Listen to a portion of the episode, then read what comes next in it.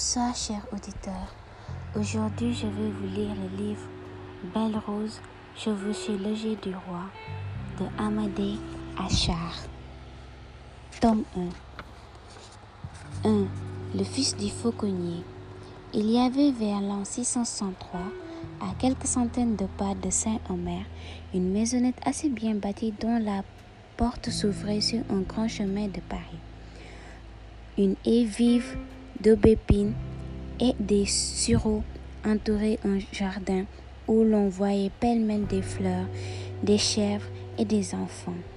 Une demi-douzaine de poules avec leurs poussins caquetés dans un coin entre les choux et les fraisiers.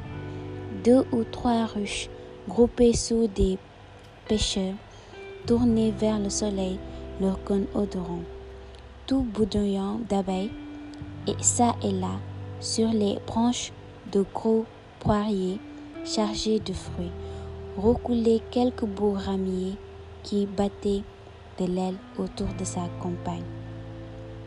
La maisonnette avait un aspect frais et souriant qui réjouissait le cœur. La vigne vierge et le houblon tapissaient les murs. Sept ou huit fenêtres percées irrégulièrement et toutes grandes ouvertes au midi semblaient regarder la campagne avec bonhomie. Un mince filet de fumée tremblait au bout de la cheminée,